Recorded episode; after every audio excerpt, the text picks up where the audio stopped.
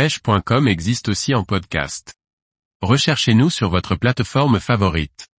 Le blé pour pêcher la carpe, une petite graine populaire appréciée. Par Grégory Martin. En ce qui concerne les graines de petite taille, le blé est certainement la plus populaire pour la pêche en eau douce. Les anciens l'ont toujours utilisée pour pêcher la carpe et elle est toujours d'actualité.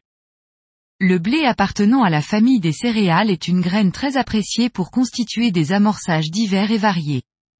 Elle a la particularité d'être très attractive tout en maintenant sur le coup les carpes présentes. Il convient de bien préparer cette graine pour en tirer les meilleurs avantages. Nom latin, triticum. Nom anglais, wheat. Le terme blé apparaît dans la langue française au XIe siècle. Ce terme, blé, a longtemps désigné toutes les céréales comme le mot corn en anglais. Le blé en Occident et au Moyen-Orient est un composant de base de l'alimentation. Il est issu d'une graminée sauvage du Proche-Orient. Sa consommation remonte à la haute antiquité. Les premières cultures remontent au 8e millénaire avant JC dans la région du croissant fertile. L'arrivée du blé en France date de 5000 ans avant JC. Cette graine est une céréalière. Le blé est pauvre en protéines avec un taux de 10% environ, mais riche en amidon. Le blé par sa petite taille, permet de déclencher une concurrence alimentaire. Il est d'ailleurs très utilisé par les pêcheurs au cou. Quel pêcheur ne s'est jamais fait casser par une carpe sur un coup à gardon et ce même en plein hiver?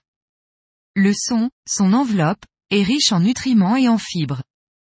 Le germe de blé quant à lui est la partie la plus riche en éléments nutritifs.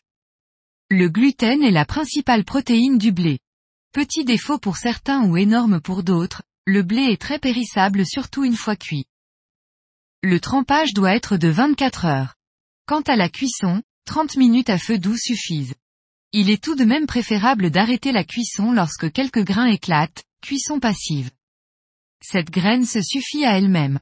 L'adjonction d'additifs divers et variés demeure possible.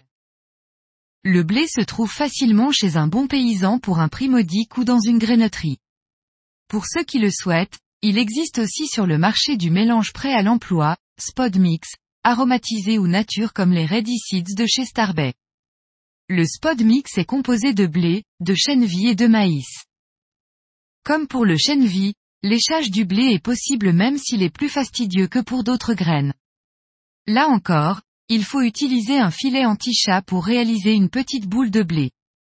Également, il est possible d'utiliser du bokjet ou d'enfiler des grains sur un fil très fin à l'aide d'une aiguille très fine aussi. Le blé qui paraît quelque peu démodé et boudé par les pêcheurs de carpe, nouvelle génération, n'a sûrement pas dit son dernier mot.